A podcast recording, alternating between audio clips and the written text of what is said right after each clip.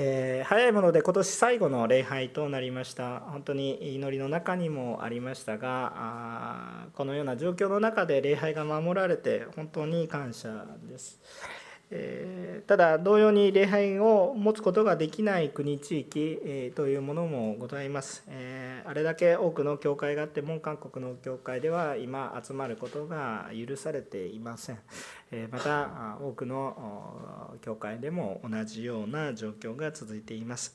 えー、状況はどうであれ私たちが主に感謝するということを覚えていきたいと思います。このような苦しい時代に私たちが、まあ、生きているわけですけれども、えー、これは逆に言うと私たちが単に、えー、アンラッキーだった。つまり、え不運だった。というふうに考えるだけではもったいないと思いますそれは何かというと私たちがこの世にこのような時代に生かされている恵みもまたあるということです。え世の中がこのように不安や恐れに包まれていますよね。でこのような時にクリスチャンのうちには希望喜びそういうものがあるそして不安恐れよりも平安というものがあることを私たちは知っています。ですから暗闇の中の光希望を与えていくようなものとして私たちがこの世に使わされているんだ。逆にこの恐れや不安がある中に希望を持ってこの希望をま知らしめていく。そういう使命を私たちは持っているんだということを気づくことができると私たちの生き方が変わりますね。状況をこう影響を受けてあーっと自分を中心に物事ばかりを考えるのではなく神の視点に立って考えていく。神の様の視点に立ってなぜ私はこの時代に生まれたのか？なぜこの家庭に生まれたのか？なぜこの地域に生まれたのか？何でこんなにイエス様を信じていない日本の中に？私たちはなぜ先に私のようなものが選ばれて救われたのか？それには意味があるということであります。それは神様のことを明かししていくものであります。ですから皆さんが死を知ったものですからその死を知ったものとして歩んでくださいということです。死を知ったものとして主の愛を受けたものとして主の愛を受けたものしか主の愛を示すことができません。そうでなければ皆さんは詐欺師になります。嘘つきになります。そんなものは世の中の害です。嘘つきではありません私たちは。嘘つきになってはいけません。主の愛を示されたのに主の愛は示されてませんと言ってはいけませんし主の愛が示されたんだったら主の愛が示されたとそのようにしこの世に私たちが置かれているということはその場所に私たちを通して神様の栄光を表すという種の計画があると思いますですから苦しみの中に私たちが置かれているとするならばその中においてクリスチャンとしてしっかりと生きるということは神様を証しする非常に大切なことであります。えー、金曜日礼拝ではテモテの手紙を扱っています、えー、ここでは今テトスの手紙を集めています、えー、この牧会書簡と言われるこのテモテやテトスっていうのはねあのちょっと日本語のダジャレですけど手と手を持ってトスみたいなね なんか覚えてますか？なんか覚え方ですよね。手と手を握ってトスね。みんな一緒にゴーっていう感じでですね。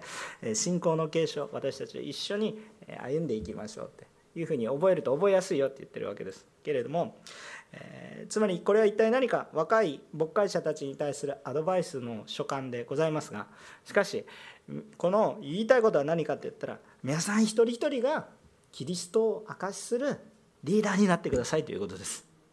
このように愛してくださいよ。死に仕えるもの主の証しをします。若かろうがなめられてはいけません。しっかりと大胆に語りなさい。年老いててもそれは言い訳せずにちゃんと語りなさい。ちゃんとあなたはリーダーなんだから。誰が伝えることができますか？それはイエス様に出会った人しか伝えることができない。日本の中でどれだけの人がイエス様に出会ってるんですか？って0.3%とか、ね、0.3%、ね、素晴らしい確率ですね。皆さんテストで点数を取りました。あなたの成績は何パーセントですか？0.3%です。すごいですね。なかなか取ることができない。0点取るよりも難しい。あの0.3%難しいですね。非常に微妙なまあ、ほぼ点数がない。でもその中でじゃあじゃあいないかと言ったらいるんです私はここにいますよ。私が叫ばなければここから始まらないんですね。ですから私たち一人一人が世の光希望です。この暗闇の中の光は誰ですかって言ったらあなたです。で先生です。違いますよ。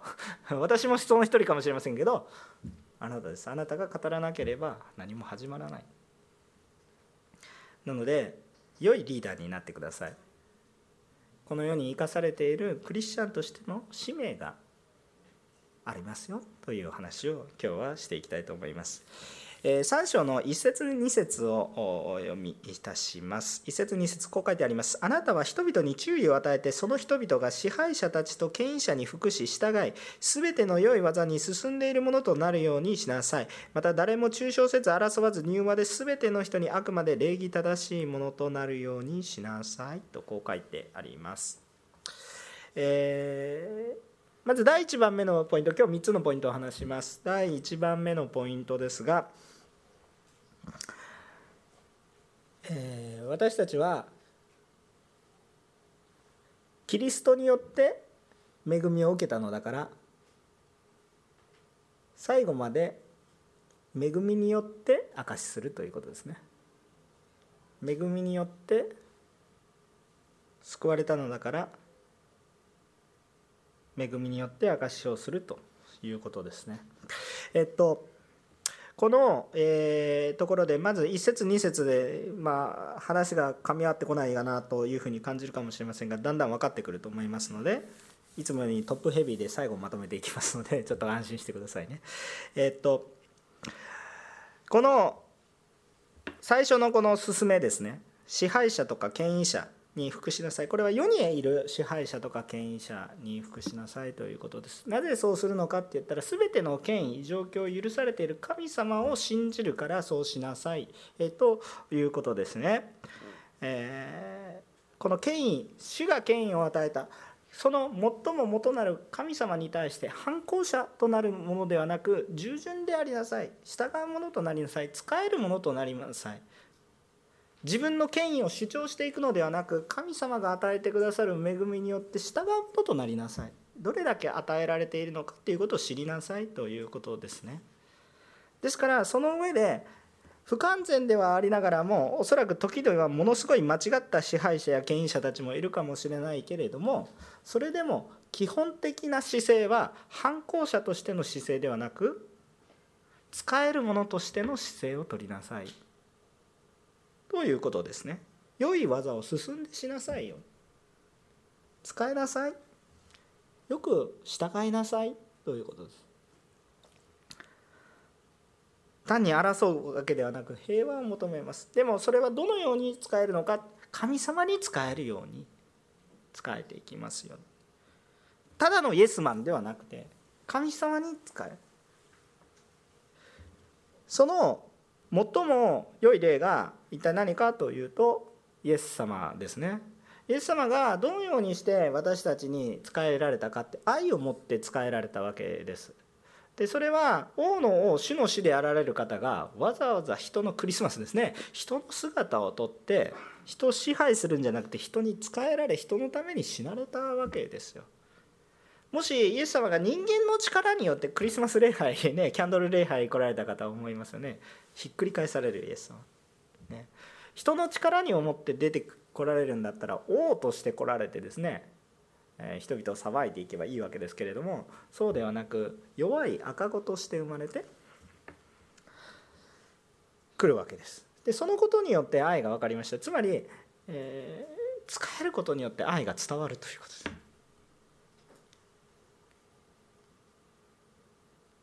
そのことをされたがゆえに私たちに愛が分かった。3節から5節ちょっと見てみたいと思います。3節から5節にこう書いてあります。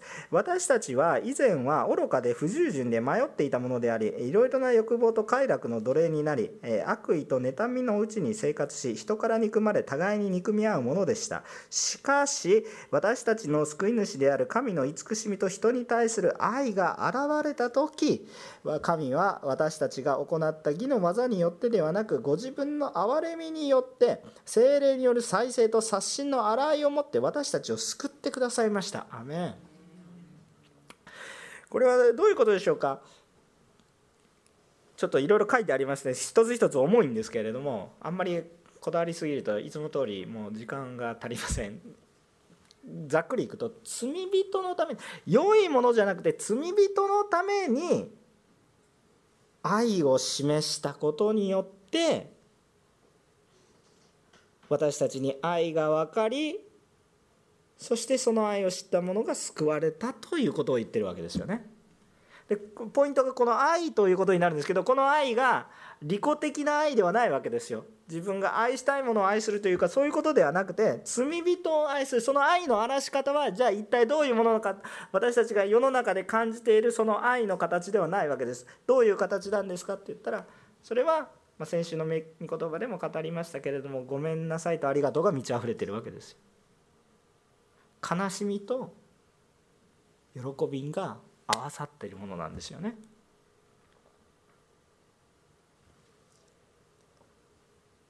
十字架の犠牲と復活が合わさっているものですね。それによって私たちに愛が分かったんです。愛するということは基本的に使えないと伝わりません苦労して痛みを持って犠牲を払って愛した時に初めて愛が伝わりますまこれ当たり前の話なんですけど皆さんクリスマスこの前こう過ぎました。ある人はプレゼントをもらうしある人はもらえなかったクリぼっちになった人もいるかもしれませんけどクリぼっちの人はあのあれですよ。多分医療従事者から感謝されてますからね。大丈夫ですよ。本当にね。あの本当に神様は見てくださってますね、えー、本当に一人じゃありません皆さんは。でその中において、まあ、プレゼントをもらった人もいるかもしれません。でプレゼントはどういうものですかってプレゼントの内容よりもですねそれを準備してくれたその心その犠牲その、まあ、犠牲とは思ってないんですけれどもそのロークが嬉しくないですか？心がこもっている。もし私が子供からプレゼントをもらいます。子供からもらえるプレゼントって大人にとっては大したものではありません。正直ね。買おうと思えばそれより良いものはいくらでも買えます。でもかけがえのない宝物になりませんか？それはなぜですか？その時間を費やしてくれたその思いが伝わるからですよね。物自体よりもむしろそこが重要なわけでしょ。そこがあるからプレゼントになるわけでしょ。そうじゃなかったら賄賂でしょ。お父さんお小遣いをあげてくださいみたいなね。そういうわけではないわけです。心がこもっていた時にそれはプレゼントとなるわけですよ。基本的に愛が表される時にはいつも犠牲が伴うもしくはロークが伴います。愛するとはそういうことだと先週メッセージをしました。愛する者は好きなものをめでる。これも一応愛のうちの一つですけれどもそれはどちらかというと欲望に偏っているもので聖書が言ってるキリストの愛というのはもっと犠牲を伴うもので相手の状況によらず使えていく。だからこの世の支配者に権威者これ復復讐服従しなさいと言っていると、うん、あのよくない指導者がいっぱいいるんですがと思うんですね。父親だとか政治家だとか、えー、いっぱいいるんですけど。言いたくないですけどぼぼ牧師とかね。言いたくないかもしれない。時々ね。ありますよね。でも従いましょう。どのように従うんですか？私たちは反抗することによって愛を示すのではなくて従うことによって愛を示します。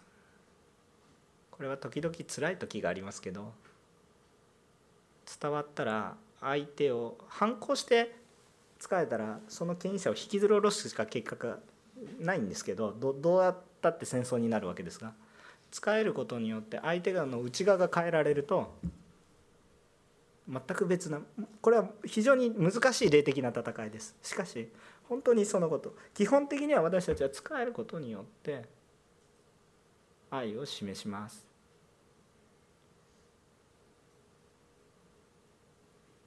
夫婦の中でバトルがあります。あこのこの奥さん最悪この旦那最悪と思ってこんなやつに使えないといけないのかというのを思っていてこいつは絶対間違ってはたから見てもそうかもしれませんけど愛を示すと人は変わりますね。その愛を示すあなたが変わるので影響力が変わるということですけれども。私たちは基本的に神様がイエス様がしてくださる。私たちはどうだったか謙遜になりましょう。私たちもかつては互いに人から憎まれ憎しみ合うものだったでしょ4節。しかし神の愛が現れた時。5節。神様は私たちを救ってくださった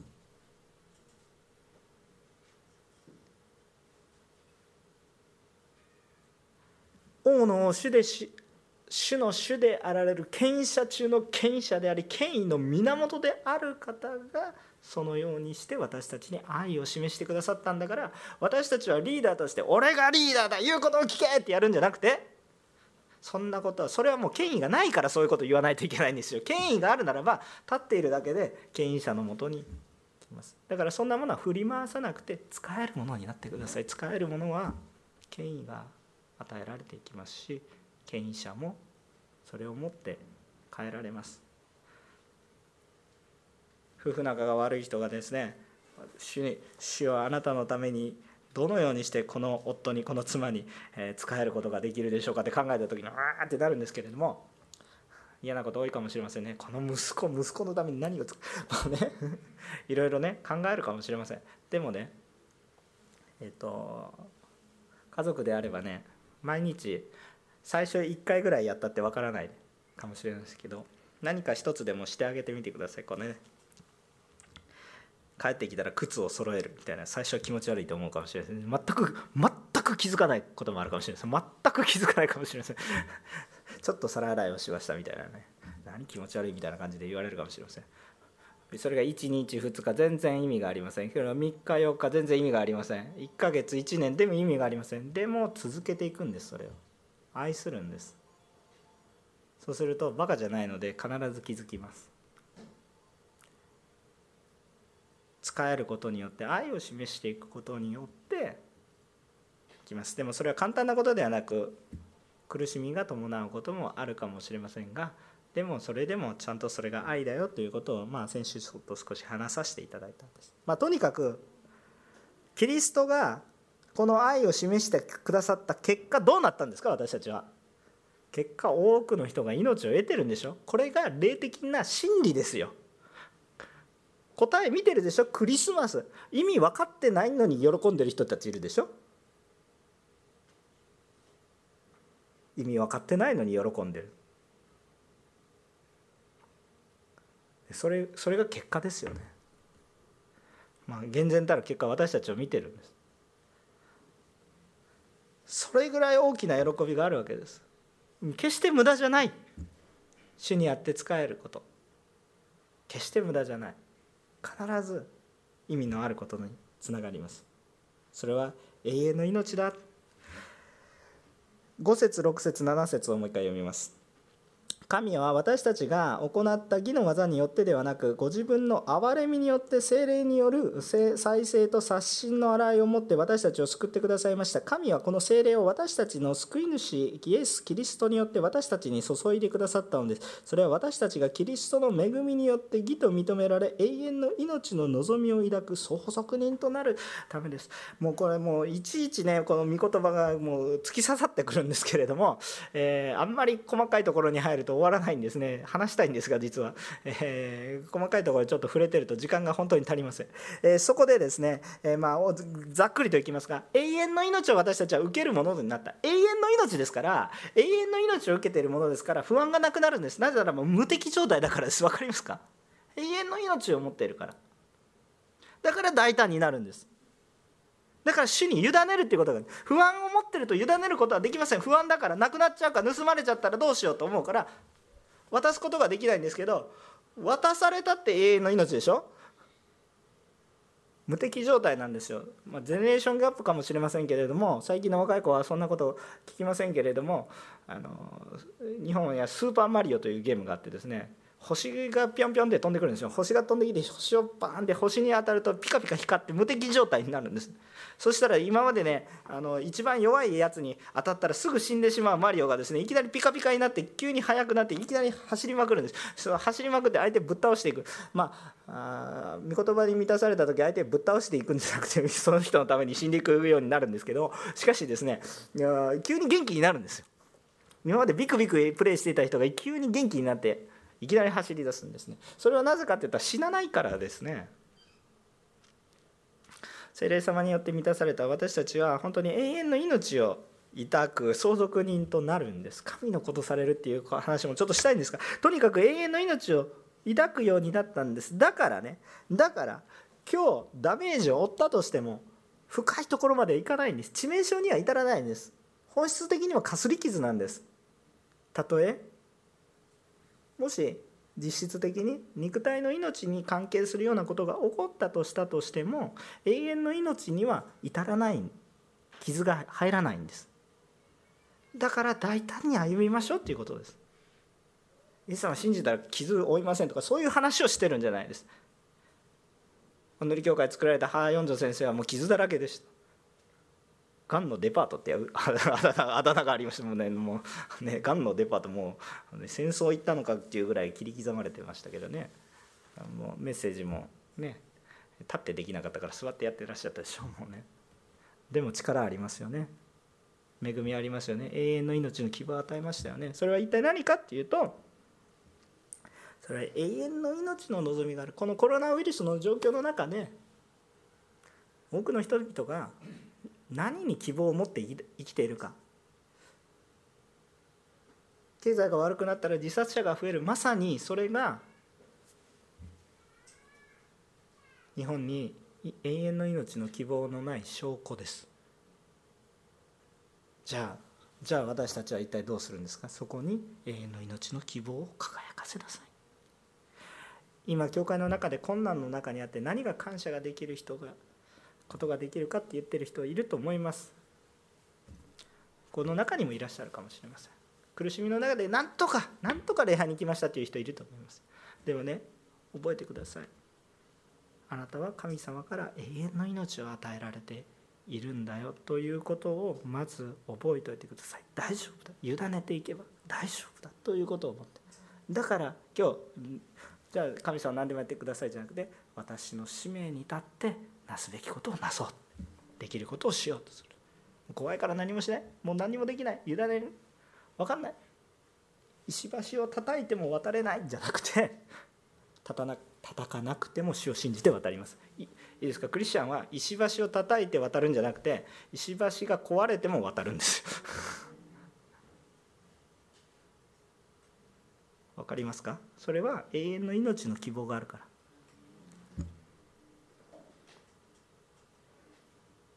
第1番目のポイントは神様の恵みによって救われたので神様の恵みを明かしましょう。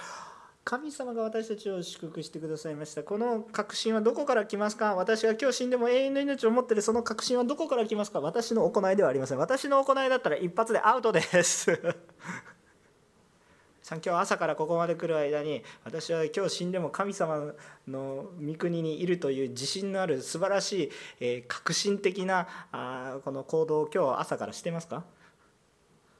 多分多分 多分多分ない、えー、牧師の家庭では日曜日の朝はいつも戦争です。早く着替えるまあそういうそういうようなことがいっぱいいっぱい起こりますけれどもあのでもですね私たちの信仰の確信はどこから来るんですか？主がロークしてください恵みなんですね。プレゼントを受ける価値のないものがプレゼントを受ける。恵みによって私たちは永遠の命を受けてる。だから私たちの救いの確信は私の行動にあるんじゃなくて神様にある。イエス様の行動にある。イエス様の十字架と復活にあるんだだから大丈夫なんですよ。皆さん牧師の個人的な生活が素晴らしいから牧師先生は救われてるとかそういうレベルの話じゃない。そんなね新興宗教とかね一般的な宗教のなんか偶像礼拝により頼む考え方ではなくて主が根拠なんですよ。キリストが根。キリストが死にキリストがよみがえってその愛が私たちに伝わってる。どうやって？キリストが仕えてくる。その愛を受けたから私たちもさあ最後まで最初から恵みによって救われたんだから最後まで恵みを通すんです。最初から恵みを受けたのに途中から自分で頑張り始めたら疲れてしまいます。できないです。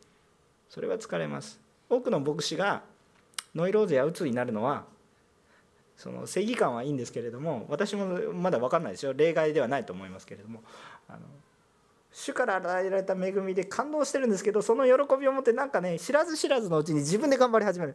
これが私のミニストリー。頑張れ頑張れ。頑張れ。やってるでもある時気づくんです変えられ。ないってそれ。は変えられ。ないんですけど誰がだ皆さん私の力で皆さん変えることできないのでそれ。思い知るんですよ一生懸命やってるのにどうして誰も気づいてくれ。ないのって言ってまあ若い牧師はそれ。ぐらいの勢いないとダメなんですけどやるんですけどできないんですよ。無力を感じるんです。でもその時に「しよう」って砕かれてやった時にまさかっていう人がですねまさか全然にのキム・チョリ先生がよく言ってますね。人生には3つの坂がある。上り坂下り坂3つ目はまさか。よく言ってます。まさかこの人救われるみたいな。私が諦めた人が救われていきます。ああ神様が働かれるんだなということを知った時から初めて牧会が豊かになっていきます。委ねるということを知るんです。委ねるから何もしないんじゃなくてむっちゃ働くんですよ。むっちゃ働くんですけど時で当然涙も流すししんどいなと思う時あるんですけどどうしてそれが喜びを持ってそれでもやれるかって言ったら主がでもなしてくださる。主が共にいてくださる。あなんだ私苦しんでるけど私の流した涙より幾千倍も幾万倍も数字では表せないぐらい主が苦労されているということを知ると慰めになるんですよね。ちょっと全部できないですけどちょっとちょっとしましたけどわからないですから全部お願いします。私たちがするのは何かボタンを押すような作業なんですそのボタンを押すことだけでも大変なことなんです決断をし一歩踏み出すっていうことは非常に大切これ信仰というんですけどこのボタンを押すのが非常に大変です。大変なんですけどでもボタンを押せば電気がつくパッ光がつくんです。でも私がしたのはボタンを押したこと。でも神様ねあなたがよくやりましたよって言ってくれます。わ あよくやりました。私小さい子供いますけど小さい子供がねなんかこうおもちゃを動かした瞬間「わあ何々ちゃんがよくやったんだよ」とか言って褒めるとニコーってして喜ぶ。ニコーってまあそれ見ると親としては幸せですけど何々ちゃんが作ったわけでもなく何々ちゃんがおもちゃを買ってきたわけでもなく設計したわけでもなくやったのは電源入れてちょっと動かしてニコーとするわけですよ。もう何にも作ってないですし何もやってないですけどボタンを押しただけなんですけどでもあなたがやったよって言うとニコーと喜びます。根本的に私たちも同じようなものです。私たちが福音を明かします。全部やってるかのように思うんです。ところがそうじゃなくて主の恵みによってなされていくんです。ぜひね会社の社長夫妻お父さんお母さんまあ教会の先生頑張ります、えー、とにかくですね疲れてみてください。時々ムカッとすることはありますけど、えムカッとしてもですねまあ間違ったことはしちゃいけないんですが罪を犯してはいけませんがそれでも基本的には使える姿勢愛を示すんだ。私は愛によって今生かされてるんだから私のアイデンティティは今愛によって生かされているものなんだから愛が失われちゃ意味がない。それは私のアイデンティティだから。私自身だから。だから私はその愛を示しましょう。恵みによって許されたのだから恵みしだから私が素晴らしいって伝えちゃダメね。誰が素晴らしいって伝えるんですか？キリストが。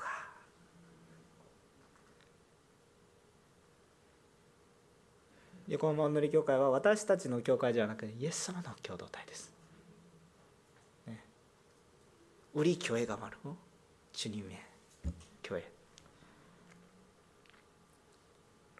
そのように私たちが歩んでいきます。永遠の命の希望があります。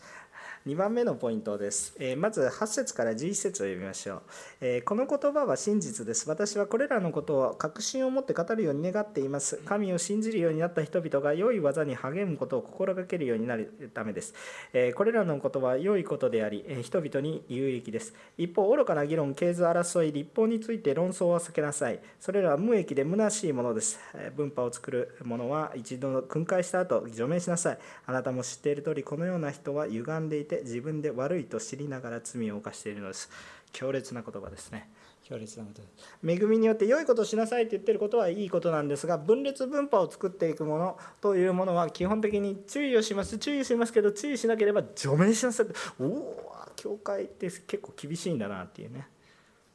教会は誰でもいいです。何でもいいですよっていうところではなくて皆さん教会の本質は罪を示すところですから。もちろん罪を示すだけで終わらないんですけど 救うところでキリストの弟子を作っていくところですけれどももっと言うと神様の体自身なんですがでもねやっぱり目的が違うと見ている方向性崇めているものが違うならばそれははっきりと決別しなければいけません。皆さん私はどちらかというとなんか温和な感じちょっと分かんないですね。皆さんがどういうふうに思ってるか分かんないですけどどちらかというと優しい先生でなんかあんまり厳しそうな感情なんか厳格なっていうよりはなんかふにゃふにゃしてるような感じに 思われるかもしれませんが、えー、時々いきなりピシッとねなんかね 厳しくなる。多分妻に言わせると私はおそらく厳しい夫だと思います。なんかふにゃふにゃしてると思ってるんですけどなんかあのえー、妻にしてみればあなたは家族には厳しいというふうに評価があるようですね。で時々私も厳しさがあります。その厳しさは一体どこに現れますかって言ったら基本的に主に向いていることに対してねねあのこういうふうにやってることがダメだとかそういうふうには言いません。それがいかに未熟であってうまくなくったとしてもそれ基本的にそれがダメだというそういうふうには言いません。それはそれでいいいいことですよ。どどっちみち私も同じですから。上にが上がいますから。どこまで行ったってこう完璧になるっていうのは難しい。でもあることだけは違います。主の方向を向いていないものは去りなさい。分からなくても主を求めているものはいいです。でも主を特に主を知っているにもかかわらず主に反抗しているものは今ここから出ていきなさい。すぐに。分からない人はいいですよ。それを教えるために私たちがいます。分かっているのに反抗しているものは出ていった方がいいです。厳しいですね。そういう御言葉です。やったことそんなこと先生やったことないでしょと思うかもしれない。やってきました。明らかに違うものを求めてると知らせてくださるんです。神様がね。個別の話になりますからそんな具体的な話はしませんけど来てはいけませんって言った人が何人かいらっしゃいますね。時。それは私じゃないですあの そんなことはないんですよ。あの主を求めてきてる人はそうではありません。未熟であるかどうかは関係ありません。でもねここでじゃあ重要なことは何が有益で何が無益であるのかをよく見分けなさいということです。2番目のポイントは何が有益で何か無益であるのかをしっかりと教えなさいということです。とにかくさっきはね経営者に従いなさいというようなお話がずっとなされてきた神様を求めていきなさいよっていう話をしたんです。じゃあ何が有益で何が無益なのか。何が神様の喜ばれる身であり何が神様が嫌われる身であるのかちゃんと見極めなさいということです。これ非常に難しいことのように思いますが真理は結構単純かもしれません。その真理とは一体何かっていうと愛の実を結んでいるかということです。キリストを見上げる愛の実を結んでいるかということです。教会とは愛があふれるところです。愛の実が結んでいるかどうかということです。例えば正しさというものを考えてみましょう。正しさ。正しいこと。正しいことは良いことですよね。あのこう言われると「良いことですか?」って聞かれると時々これ良いことっていうのが間違ってるかなと思うようにドキッとするかもしれませんけど基本的に正しいことは正しいんだから良いことです。これを間違って教えてはいけないですね。悪いことをしてるけど悪いことをしきったらね本当はいいやつだとかそういうふうな議論はね本当にナンセンスな話です、え、正しいことは正しいんです。それは間違いないです。正しいことは良いことなんです。でもね私たちが追求しているのは正しさではなく主ご自身つまり愛なんです。だから、ま、求めるところを間違うとおかしな話になります。正しさを求めると間違った人を正さないといけません。正すことは正しいことですしそれに忠告することも正しいことです。しかしその目的が正しさが完成することが目的であるならばそれは無益なことです。愛に至らないからです。イエス様が正しさを追求されたらどうでしょうか？ここに救われる人は誰もいません。残念ながら皆さんアウト。私たちの人生の通知表はどんなに立派な成績を持っていったとしても結果は死刑ということになります。厳しい。正しさを追求したらここに救われる人はいません。そこに愛はありません。それは無益なことです。聖書はなんでこんなに分厚いんですか？なんでこれだけの歴史があるんですか？なんでこんなに苦労されたんですか？神様は。正しさを追求するためだったらこんなまどろしいことは必要ありません。裁けば終わりです。裁けば終わりシンプルです。アダムといえば罪を犯しました。お前は悪いものだ。ダメ。電球を変えるように。悪い電球だ。新しい電球に変えるこれで正しさが追求されます。でもそこには愛がありません。無益です。虚しい。聖書は必要ありません。神様が私たちのために愛を示してくださったので正しさを曲げることはしませんでした。正しいことを不正を行いと言ってるわけではありません。しかし正しさを追求して正しさを貫いたがゆえに自ら犠牲を払うという選択になります。これの戦いは苦しいです。罪との戦いです。だから私たちの人生の中で愛に生きようとすると楽ですか苦しいですか？どちらかというと苦しいです。ただ苦しいけれどもそれを超える恵みがあることを知ってる。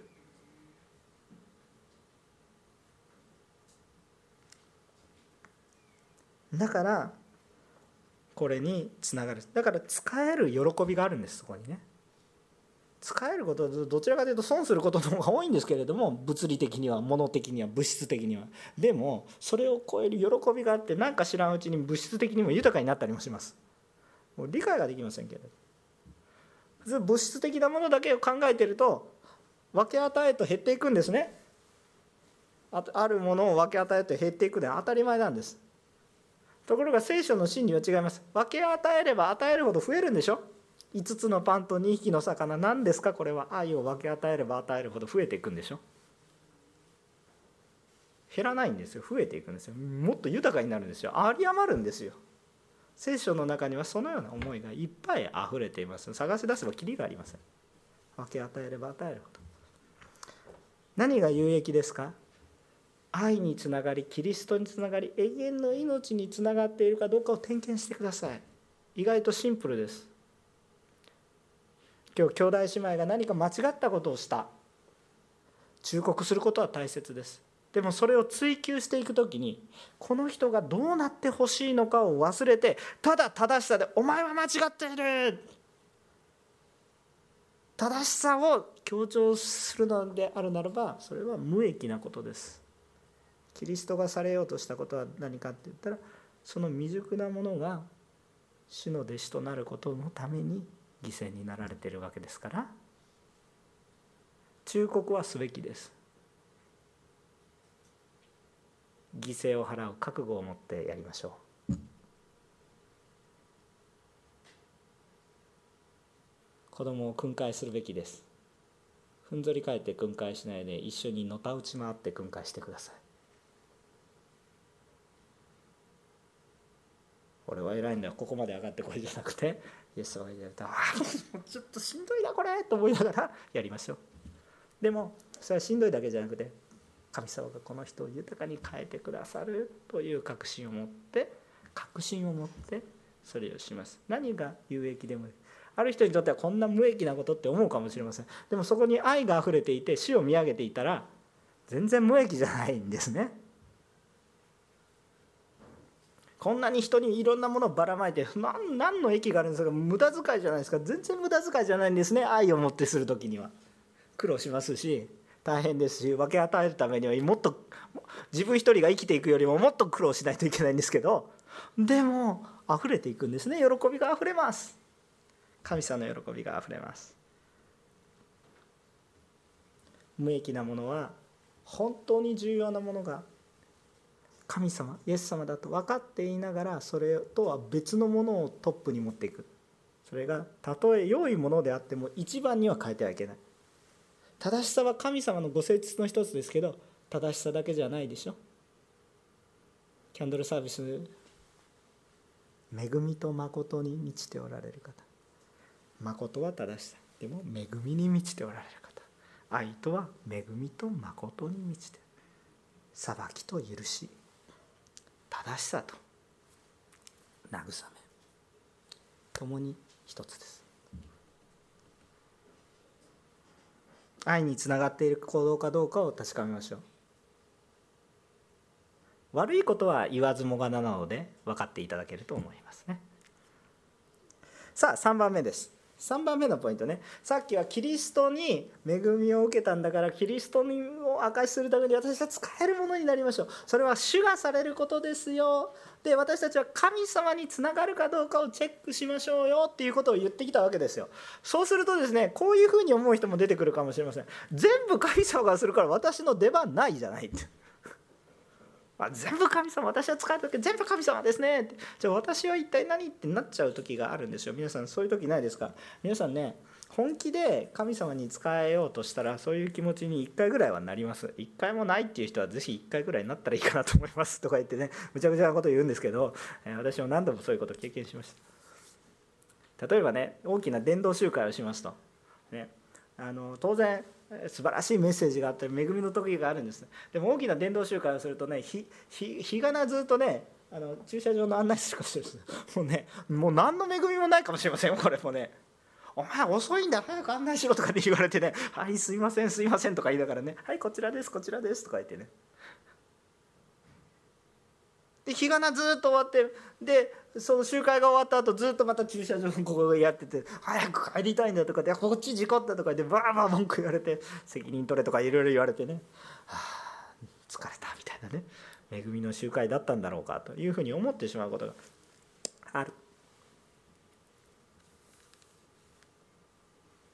主のために仕えたんだから褒められていいはずなのにむしろけなされる。私ラブソナタは横浜っていうのがありましてね。まあパクチョルも一緒にいたそうです。私とその時パクチョル全然知らなかったので多分ニアミスしてたんですけど全然知らない。私当時伝道師であのパシフィコ横浜でやってた時にねあのグランドインターコンチネンタルのそのホテルがあるでしょ。あの前までもう列がブワーって並んでしまってね。私そのところで案内しててねもう下から上からこの入れないような人数集めるなとかでガンガンガンガン僕言われて「もう主よ嫌ですね」とか思いながらね使えていたことありますもんね、まあ、あでもやっぱり福音を求めてる人ってやっぱりそれぐらいいるんですねパチーコ横浜がいっぱいになっちゃうぐらいいるんですよ人が考えてみれば。まあ、それは感謝のことだったんですけど使える身としては非常に、ね、辛かったですねあの文句言われて文句私に文句言われてもどうすることもできませんみたいな感じで、えー、言われてたわけなんですがまあ当然信仰ありましたからそれでも主を感謝しますとね私に文句言われたことでその人が気持ちよくなってくれるんだったら、まあ、それでもいいかぐらいな感じで思って疲れてましたけれども。あのまあ一人の人間なんでやっぱり辛いですよねで一緒に私が伝道師でしたけどその時青年何人か連れていて青年の女の子がもう泣き出しちゃってねああ伝道集会なのにねクリスチャンが泣いちゃってねそれは辛いねっていうふうなことで励ましてねそれはちょっと辛かったこともありました。でもねどこかやっぱりねそういうふうになってしまう時には私たちのところにちょっと問題があるわけです。先ほども言いましたけど最後まで恵みでやり通しましょうって言ってるんですけどやっぱりちょっと自分でやってるんですね。だからちょっと砕かれるんですよ。でそれは別にその私たちが悪いというわけではないし未熟だからダメだって言ってるわけじゃないんですけどやっぱり私たちはこのイエス様のこの御言葉が必要でそれによって砕かれる分かった気になっている部分があってそこを深く思わされます。あイエスは私のために死んでくださったんだなってなんとなく分かってますけど本当に苦しみを味わっていくって本当に苦しいなと思うんですよ。あのそれのちょっと味わうだけで本当に苦しいんですけどでもそれもまたちょっとなんですよね。だからやっぱり砕かれていくっていうことを経験していきます。ただね覚えておいてください。神様はいつも私たちに人格的です。だから3番目のポイントは人格的に交わりましょう、えー、12節から15節なんですがここに大きく名前がたくさん出てきます。ね。パウロがいろんな奉仕者たちを気遣っているそのような場面が出てきます。出てくるのはアルテマステーキコニコポリスえゼナスアポロうんぬんと出てきます。いろんな人たちがいます。ある人は生活の不足があることが予想されています。生きていくのが大変なんだろうということが理解できます。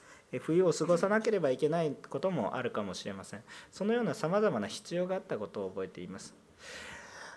私たち信仰生活をする時に「ああイエス様イエス様永遠の命を与えてくださる」でもその話を聞いた時に感動しない人はそれそれがあるから今日生きることに何の意味があるのかって思ってしまう人がいるんですね。若者たちもそうじゃないでしょうか。今日礼拝したからね。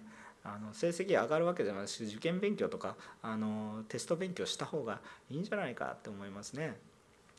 あのこれは牧師の持論であの聖書の真理とはちょっと違うかもしれませんけど礼拝サボってあの勉強したところで勉強しませんから成績も上がりません。礼拝した方が成績上がります。生活の軸がしっかりするからです。何のために勉強するか分かるからです。何のために勉強してるのか分からない。なんか YouTube 見ながら勉強したって成績なんか上がらないです。時間だけが過ぎます。勉強した気になって何も身につきません。ちゃんと礼拝をして主に仕えてやった方がよっぽどいいことができます。まあ、それは私の適用なので皆さんはそれをいろいろ考えたらよろしいんですがまずやっぱり主を大切にした時に何が与えられるかっていうと永遠の命です。永遠という概念には一瞬が含まれます。いいですか？普通何かねパンにイースト菌を入れてふわっと膨らむと要は一緒なんだけどとにかく膨らみをしたっていう話でね。まあ確かにちょっと化学変化起こるんですけどまあ要するに膨らむわけですよ。でも膨らんでも隙間だらけになるんですね。こう同じものが膨らむんです。だから隙間だらけになるからあのこう密度が低くなるということで穴だらけになるっていう。でこれ人間的な考え方なんですね。これ人間的な考え。主はね満ち溢れる方なんで広がると全部満ちてるんですよ。広がったらスカスカになっていく密度がこう落ちていくんじゃなくてもう溢れるぐらいにパンパンになります。パンパンに。広がれば広がるほど広がった分だけパンパンになっていきます。愛ってそういうものなんですよ。不思議な話ですね。なんかこう物理をすごい勉強された方はねそれ分かるっていう人いらっしゃると思うんですね。空間のエネルギーとかいう話があるけどまあそんな話はどうでもいいんですけど。とにかくね広がれば広がるほど満ち溢れるんです。これ普通考えられないですよ。普通空間が広がれば密度が薄くなる。これはまあ人間の力ではそうです。でも神様はそうではありません。永遠というものを考えます。永遠というものを考えれば一瞬一瞬は意味のないもののように思いますけどこの一瞬のない永遠はないんです。それは途切れているので永遠ではないんです。全ての人の罪のためにって言われたら全ての人なんです。それは一人一人が逃されません。神様は私の名を呼んでくださるんです。私は神様じゃないのでちょっと限界があるので、ね、正直に告白します。足りないところもあります。傷つけてしまうこともありますが神様は基本的には皆さんのこと名前を呼ばれます。はい、横浜おんぬり協会の皆さん100人救いとかそういうふうな感じじゃないんですよ。基本的には個別対応なんですよ。一人一人の人格的な交わり。それが私たちの見本です。見本見本は見本。だからこれに対して私たちはそのようにだから最後これだけのことを書いてるんだけど最終的には個人に行くんですね。個に行くんですね。なんか全体主義ではないんですね。一人一人。一人一人。私たちがこの神様に対して本当に世に対して忠実にあろう世の権威者世の権威者って誰ですか？世の権威者っていう人がいるんですか？って言ったらいないんですよ。実際には具体的な何々さんどこどこに住んでる何々さんがいるんです。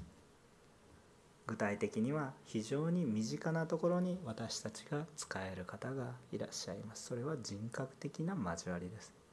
神の栄光はそこから始まります。今日私も逃されません。私も大丈夫です。神様の恵みは溢れていますから。私のうちに溢れてもうなんか溢れているから私一人ではどうもできなくてもう何て言うかもう一緒にとにかく行きましょうと。その恵みが溢れている。パパウロも一人では多くのことはできませんでした。でもテモテやテトスあなたに委ねますよってトスしていくんですね。そのことによって多くの人が救われていきます。パウロが私たちに御言葉伝えてくれなかったでしょ？十二弟子が私たちに御言葉伝えてくれなかったでしょ？誰によって伝えられましたか？皆さん初めて御言葉誰によって伝えられましたか？それはすごい有名な人かもしれないけれども多くの人はおそらくものすごい有名な人ではなくてうちのお父ちゃんとかクラスメートとかそんな人ですよ。でもその人によってあなたに永遠の命の入り口が与えられました。私たちもその人になります。かつて「お前そんなの信じてんのかよ。かっこ悪い」とかね。なんか言ったかもしれませんがああ私もかつてはそうだったなと思いながら言われてもああキリストこのコロナの時代多くの苦しみや問題が私たちの中にありますが私たちは恵みによって救われました。愛によって示されました。だから私たちは愛を示していきます。2021年苦しみは続きます。イエス様によって苦しみはファーってなる可能性はあります。ありますが、もう私たちが重要なことはそれがあるかないかではなくてそういうことが起こるか起こらないかが問題ではなく今日私たちがキリストにあって愛の証しを持ってキリストの新しい命にふさわしい生き方をするリーダー一人一人になっているのであるならばコロナがあるかないかは問題ではないんですね。問題は問題ではありません。どう生きていくかです。どのような命を持って何を求め何によって生かされていて喜びの基本をどこに置いているのか主に置いている人は幸いです。環境や状況に振り回されるものではなく環境や状況に影響を与えていくものになります。皆さんもしね緊急事態で礼拝ができません。今日も今もねさまざまな事情があって映像礼拝されてる方いらっしゃいます。覚えておいてください。でも私たちクリスチャン教会がする使命は変わりませんよ。もっと辛い時代がありました。もっと辛い迫害の時代がありました。信徒たちは喜んで主を賛美し続けました。忘れないでください。忘れないでください。たった一度の人生ですよ。たった一度の人生。神様からのプレゼントそれはカウントダウンのように減ってしまっていってこの人生を無駄にしちゃいけないんですよ。そこそこでいいやじゃないです。溢れているんですから溢れてあげても大丈夫です。満たされますから。だからそのようにして使いましょう。無駄に無益なことに人生を費やすのではなく真有益なことに私たちの重きを置きましょう。お祈りをしたいと思います。